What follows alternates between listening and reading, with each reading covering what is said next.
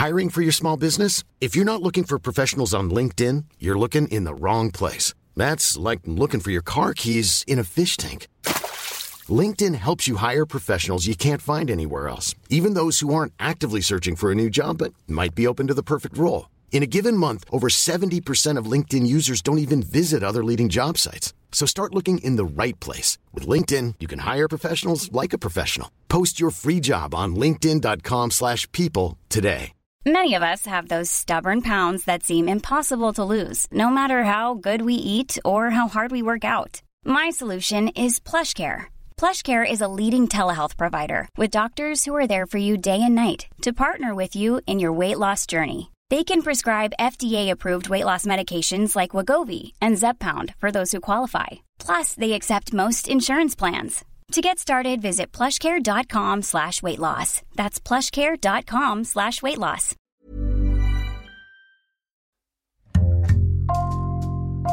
Bonjour, c'est Jules Lavie pour Code Source, le podcast d'actualité du Parisien.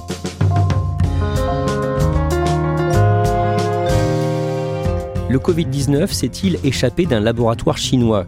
Longtemps jugé complotiste, cette thèse est revenue en force au mois de mai suite à une enquête du Wall Street Journal, enquête qui a poussé le président Joe Biden à demander aux services de renseignements américains de redoubler d'efforts pour expliquer les origines du nouveau coronavirus. Cet épisode de Code Source est raconté par Nicolas Béraud, journaliste au Parisien.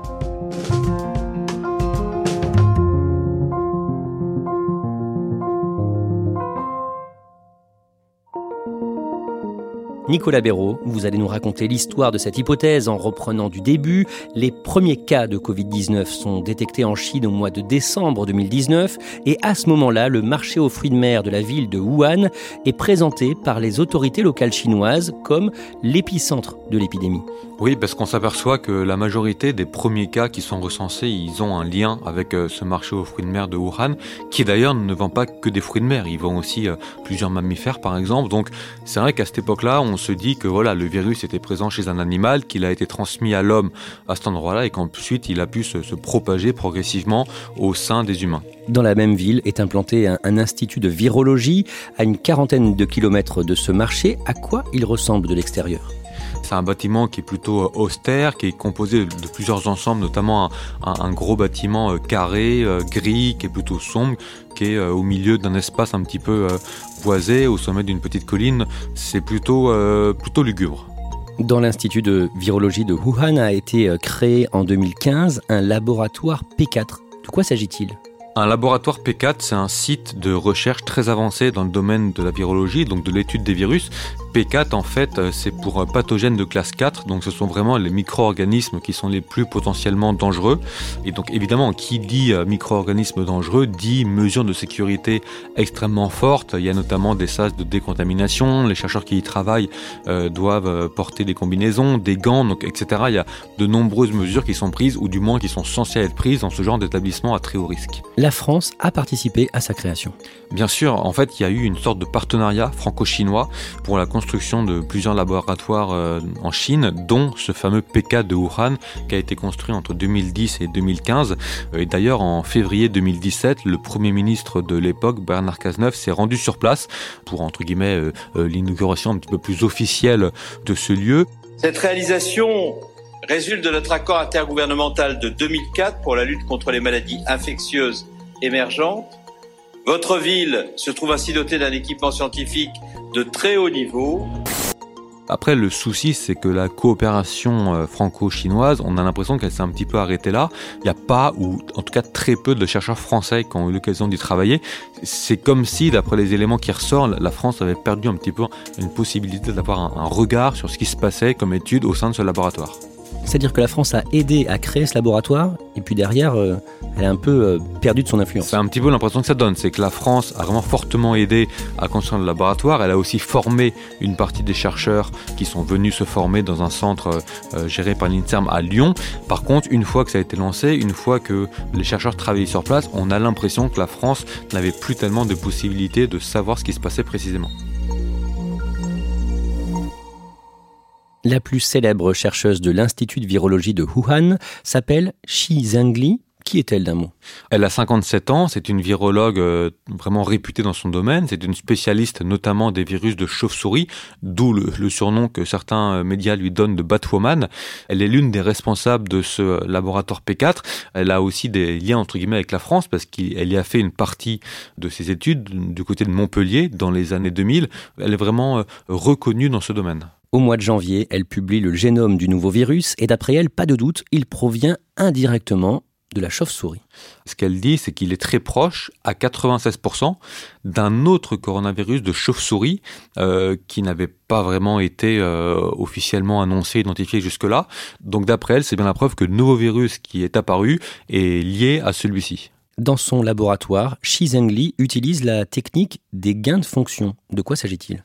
C'est une technique qui consiste en quelque sorte à rendre un virus d'origine animale plus transmissible, plus dangereux potentiellement pour l'humain. Ça part évidemment d'une bonne intention parce que le but c'est de pouvoir ensuite développer des traitements, voir comment des traitements marcheraient, essayer de voir comment est-ce qu'ils se propageraient chez l'homme dans le but de se prémunir d'une possible épidémie future. Par contre, évidemment, c'est aussi dangereux. Euh, c'est d'ailleurs pour ça que l'administration américaine, sous Barack Obama, avait imposé un moratoire sur cette pratique du gain de fonction entre 2014 et 2017. Le 24 janvier 2020, une étude publiée dans la revue scientifique The Lancet remet en cause l'idée que le marché de Wuhan soit l'épicentre de l'épidémie. Ces chercheurs, ils établissent que parmi les 41 premiers cas, 13 n'avaient pas de lien avec le fameux marché aux fruits de mer de Wuhan. Du coup, d'après eux, c'est quand même un indice laissant penser que ce marché n'est peut-être pas à l'origine de l'épidémie. Donc 13 des 41 premiers cas de ce nouveau coronavirus n'ont rien à voir avec euh, le marché aux fruits de mer de Wuhan. Il y a donc ce laboratoire P4 situé à une quarantaine de kilomètres de là, dans la même région, et à ce moment-là va apparaître une nouvelle hypothèse c'est celle, euh, entre guillemets, d'une fuite du laboratoire, que le virus se serait échappé du fameux laboratoire de Wuhan, de façon accidentelle peut-être, mais en tout cas, ça fait partie des hypothèses qui sont avancées par certains. Et cette thèse est très largement reprise sur Internet et d'abord par euh, les internautes chinois. À l'époque, on sait quand même peu de choses de ce virus, donc on se dit que voilà, c'est pas non plus fou que euh, ce virus soit euh, échappé accidentellement d'un laboratoire. Il y a eu des cas un petit peu semblables par le passé, donc cette théorie commence à circuler beaucoup, notamment sur les réseaux sociaux, pas seulement en Chine, ça commence à faire un petit peu le tour du monde progressivement, et c'est vrai que pas mal de gens se disent ah bah oui pourquoi pas. Nicolas Béraud, à ce stade, il faut préciser qu'il y a plusieurs théories sur une fuite du virus d'un laboratoire chinois. Il y a deux scénarios possibles. Il y a la fuite totalement accidentelle, par mégarde ou alors parce qu'il y a eu un incident, quel qu'il soit. Et il y a celui d'un virus qui aurait été créé pour, entre guillemets, nuire à l'homme, pour une espèce de, guerre euh, euh, par exemple, et qui se serait échappé suite à de telles expériences qui auraient mal tourné. Une première mission de l'Organisation mondiale de la santé, l'OMS, est envoyée en Chine du 16 au 24 février pour essayer de trouver l'origine du nouveau virus. Plusieurs scientifiques euh, de différents pays se rendent dans plusieurs provinces chinoises, notamment la province du Hubei où est située la ville de Wuhan. Alors ils rencontrent euh, pas mal de monde, des soignants, des officiels, etc. Ils ne parviennent pas à identifier l'origine du virus, c'est trop tôt, c'est trop compliqué. Par contre, ils concluent dans leur rapport que la Chine a plutôt bien réagi au sens où ça a permis de contenir l'épidémie et ils lancent un avertissement parce qu'ils disent que le monde n'est pas prêt à faire face à cette pandémie. Toujours en février 2020, un groupe de chercheurs dénonce dans la revue scientifique The Lancet ce qu'ils considèrent être des théories du complot. Ils rejettent l'hypothèse de la fuite d'un laboratoire, ils l'associent plutôt à des théories du complot. Pour eux, il n'y a pas de doute, l'origine de ce virus est, est, naturelle.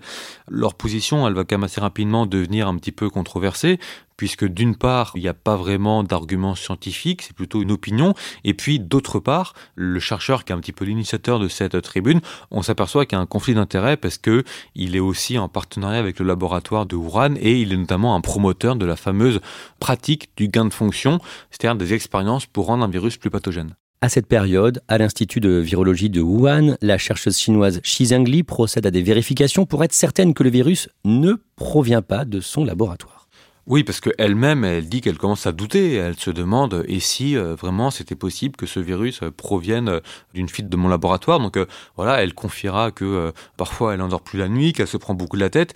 Finalement, après avoir demandé à ses équipes, après avoir enquêté sur place, elle assure qu'il n'y a pas de lien, mais elle aimerait quand même que les autorités chinoises mènent une véritable enquête pour la disculper totalement. Un mois plus tard, le 14 avril, un article du Washington Post, classé dans la catégorie Opinion, affirme qu'il y avait eu en 2018 des alertes sur un niveau de sécurité insuffisant dans le laboratoire P4 de Wuhan. D'après le quotidien euh, américain, des diplomates euh, des États-Unis s'étaient rendus dans le fameux laboratoire P4 de Wuhan à cette époque-là et ils avaient conclu dans des notes diplomatiques qui avaient été transmises à Washington que euh, les recherches sur les coronavirus de chauve-souris qui étaient menées dans ce laboratoire étaient certes importantes, qu'il fallait les mener, mais qu'elles étaient aussi très très dangereuses. Il mettait en garde, il disait que les conditions de sécurité n'étaient peut-être pas optimales et surtout n'étaient peut-être pas aussi bonnes que ce qu'on pouvait penser. Le 30 avril, la thèse d'une fuite du virus d'un laboratoire de Wuhan est reprise par le président américain Donald Trump. On demande à Donald Trump s'il a des éléments lui permettant de penser que le laboratoire est à l'origine du virus. Have you seen anything at this point that gives you a high degree of confidence that the Wuhan Institute of Virology was the origin of this virus? Et il répond oui. Yes, I have. Yes, I have. Whether it started off as a mistake and then they made another one, or did somebody do something on purpose? That's a hard question for them to answer. Il ne donne pas vraiment de preuves scientifiques solides, on a l'impression qu'il donne son opinion, mais c'est vrai qu'à l'époque ça peut porter dans l'électorat, dans, dans l'opinion américaine, parce que à peu près un tiers pense que le virus provient de ce laboratoire, d'après un sondage. Faut aussi rappeler que ça s'inscrit dans un climat de tension entre la Chine et les États-Unis, notamment sur le front de la guerre commerciale. Le fait que Donald Trump reprenne cette hypothèse à son compte, à la fois ça lui donne du poids, et à la fois, par exemple, en Europe, ça a tendance à la faire passer pour une théorie du complot Tout à fait, parce que Donald Trump, il a été euh, parfois euh, pris à partie par des journaux américains pour avoir dit quelque chose de faux ou d'inexact, ce qu'on appelle les fameuses fake news. Donc c'est vrai que d'un côté, le fait qu'il reprenne cette théorie à son compte, vu de différents pays, notamment de France, ça décrédibilise un petit peu cette théorie. Nicolas Béraud, on fait un saut dans le temps de plusieurs mois. Début 2021, une nouvelle mission d'enquête de l'Organisation mondiale de la santé est menée à partir de la mi-janvier. Est-ce que les experts de l'OMS peuvent visiter plus de sites qu'en 2020 Ils vont effectivement pouvoir aller visiter pas mal de lieux, notamment le fameux marché aux fruits de mer qui avait été très vite fermé en janvier 2020. Ils peuvent aussi se rendre au laboratoire euh, P4, le fameux. Après, euh, toutes ces visites-là sont d'une part prévues à l'avance avec les autorités chinoises elles sont très contrôlées, donc euh, pas question de déroger au programme qui a été prévu. Donc voilà, c'est quand même très sous contrôle. On se demande s'ils ont réellement toute l'indépendance qu'il faudrait. Le 9 février, à Wuhan, pendant une conférence de presse qui dure trois heures, les 13 experts de l'OMS rendent leurs conclusions. Laboratory uh, incident, uh, Un incident de laboratoire est hautement improbable. uh, unlikely. Concernant l'origine du virus, ils estiment que l'hypothèse de la transmission d'un animal à l'homme est la plus probable. Mais quelques jours plus tard, le 12 février, le directeur général de l'OMS relativise un peu ses conclusions. Après avoir parlé avec certains membres de l'équipe, je souhaite confirmer que toutes les hypothèses restent sur la table et nécessitent des analyses et des études supplémentaires. Il ne veut pas donner l'impression que l'OMS a euh, totalement mis de côté une des hypothèses, à savoir la fuite d'un laboratoire. En mars, puis en mai, il va y avoir deux appels de scientifiques pour approfondir l'enquête sur l'origine du virus. Effectivement, il y a plusieurs scientifiques, dont certains qui sont réunis au, sein d'un groupe informel qu'on appelle Groupe de Paris, parce que plusieurs d'entre eux sont français.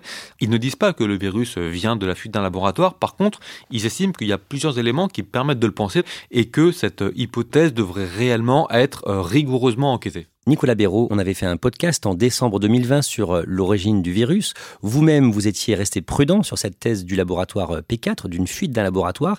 Et pourtant, à ce moment-là, dans l'esprit de beaucoup de Français, cette thèse était fantaisiste.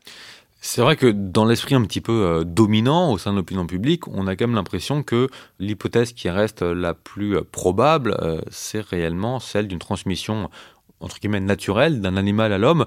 La théorie de la fuite d'un laboratoire, qu'elle soit intentionnelle ou accidentelle, il y a quand même peu de monde, en tout cas une minorité, qui juge que c'est le plus probable. Nicolas Béraud, le dimanche 23 mai, le très sérieux Wall Street Journal relance la piste d'une fuite du virus du laboratoire P4 de Wuhan. L'une des principales révélations du quotidien américain, c'est que trois chercheurs de ce laboratoire de Wuhan sont tombés malades avec des symptômes pouvant s'apparenter à ceux du Covid en novembre 2019 et ils ont été hospitalisés. C'est quelques semaines avant le premier cas officiellement recensé, le 8 décembre 2019. Donc on se demande est-ce qu'il n'y a pas pu y avoir des contaminations avec ce virus dans ce laboratoire avant qu'il n'apparaisse officiellement? Le Wall Street Journal dit quel type de source il a pour euh, affirmer ça? Il se base sur plusieurs sources, mais chacune des sources euh, qui lui parlent disent bien qu'il faut être prudent parce que chacune n'a pas forcément la même interprétation. Donc c'est un nouvel indice, c'est un nouvel élément, mais il faut être très prudent dans l'interprétation qu'on en fait. Et donc ces trois chercheurs du laboratoire P4 euh, gravement malades qui ont dû être hospitalisés, on ne sait pas de quel virus ils ont souffert. Ils ont visiblement souffert de troubles liés à une infection pulmonaire, mais on ne sait pas du tout précisément de quel virus il s'agit. Deux jours plus tard, le mardi 25 mai, le Wall Street Journal feuilletonne et publie un long reportage réalisé en Chine, près d'une mine, où des hommes avaient été victimes d'une curieuse infection pulmonaire en 2012. Cette mine, elle est située dans la province du Yunnan, à à peu près un millier de kilomètres de Wuhan. Six personnes qui y travaillent dans cette mine de cuivre sont tombées malades effectivement en 2012. Trois d'entre eux sont même euh, décédés. Euh, ils ont eu des symptômes d'une infection pulmonaire, donc notamment des difficultés à respirer, et ces symptômes peuvent rappeler ceux du Covid-19 neuf ans plus tard. Et à l'époque, des scientifiques de l'Institut de virologie de Wuhan étaient venus sur place pour enquêter. Ils sont allés sur place, ils ont récupéré plusieurs prélèvements, ils sont parvenus à identifier plusieurs coronavirus dont la séquence génétique est proche de celle du SARS-CoV-2. Les trois personnes qui travaillaient dans cette mine et qui sont mortes, est-ce qu'on sait de quel virus elles ont été victimes? Les chercheurs du laboratoire de Wuhan pensent que c'est un champignon pathogène qui a tué trois d'entre eux, mais on ne sait pas encore précisément aujourd'hui euh, de quoi il s'agit. Cette mine, plusieurs journalistes ont cherché à y accéder. Tout à fait, il y a eu donc le journaliste du Wall Street Journal, mais qui a été euh, empêché d'accéder, qui a même été arrêté par la police, qui a dû euh, essayer d'y aller en, vélo, c'était très compliqué. Il a échangé avec des villageois qui lui euh, disaient qu'ils avaient reçu consigne de ne pas en parler. Auparavant, il y a déjà des journalistes de la BBC qui ont aussi tenté d'y accéder, mais ils ont été bloqués par des camions qui étaient assez étrangement disposés sur la route pour bloquer le passage. Donc voilà, c'est quand même un petit peu troublant parce qu'on l'impression que les accès sont extrêmement compliqués. Juste après la publication de ces deux articles du Wall Street Journal, le mercredi 26 mai, le président américain Joe Biden s'exprime sur le sujet. Alors Joe Biden, il demande un rapport circonstancié dans les 90 jours, notamment au, service de renseignement et à son administration. Il insiste sur le fait que les États-Unis continueront à faire pression sur la Chine pour plus de transparence et pour que la vérité soit faite. Donc euh, l'affaire euh, est un petit peu réouverte par cette demande officielle. 90 jours c'est le temps que Joe Biden donne aux renseignements américains pour faire la lumière sur l'origine du Covid-19. Pour les besoins de l'enquête, la porte-parole de la Maison-Blanche appelle à nouveau la Chine à plus de transparence. China needed to provide more access to the lab, uh, cooperate more fully with the scientific investigators, and we will continue to press China to participate in a full, transparent, evidence based international investigation. Le mardi 15 juin, la virologue chinoise dont on parlait au début de cet épisode, Xi Zhengli, s'est défendue dans le New York Times. Elle dément l'hypothèse d'une fuite du virus de son laboratoire et elle explique qu'elle ne peut pas apporter la preuve d'un événement qui justement ne s'est pas produit, qui n'existe pas. Nicolas Béraud, malgré tout, aujourd'hui, cette thèse n'est plus considérée comme fantaisiste ou complotiste? C'est très clairement une hypothèse, en tout cas, qui revient sur le devant de la scène. Une des illustrations, c'est que Facebook a annoncé fin mai qu'il n'allait plus automatiquement censurer, entre guillemets, à savoir supprimer les messages qui font état de cette hypothèse. Mais aujourd'hui, on ne sait toujours pas d'où vient le Covid-19. Très clairement, ce qui n'a pas changé, c'est qu'on n'a toujours pas de certitude. Et une chercheuse avec qui j'ai changé récemment regrettait qu'il y ait, pour la citer, beaucoup d'incertitudes et de spéculations et qu'on soit passé brutalement de l'origine euh, naturelle de la transmission depuis un animal à c'est la fuite d'un laboratoire. Alors qu'il faudrait évidemment de la nuance, de la prudence et sans doute encore beaucoup de patience.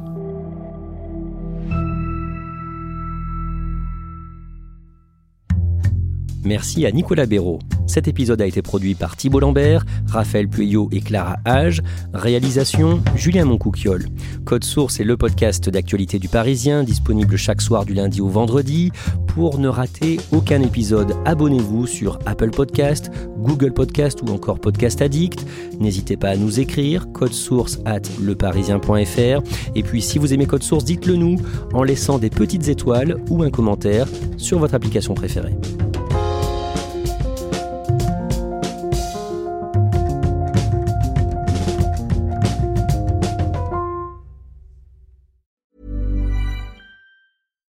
Hi, I'm Daniel, founder of Pretty Litter. Cats and cat owners deserve better than any old fashioned litter. That's why I teamed up with scientists and veterinarians to create Pretty Litter. Its innovative crystal formula has superior odor control and weighs up to 80% less than clay litter. Pretty Litter even monitors health by changing colors to help detect early signs of potential illness. It's the world's smartest kitty litter. Go to prettylitter.com and use code ACAST for 20% off your first order and a free cat toy. Terms and conditions apply. See site for details. When you make decisions for your company, you look for the no brainers. If you have a lot of mailing to do, stamps.com is the ultimate no brainer. Use the stamps.com mobile app to mail everything you need to keep your business running with up to 89% off USPS and UPS. Make the same no brainer decision as over 1 million other businesses with stamps.com. Use code PROGRAM for a special offer. That's stamps.com code PROGRAM.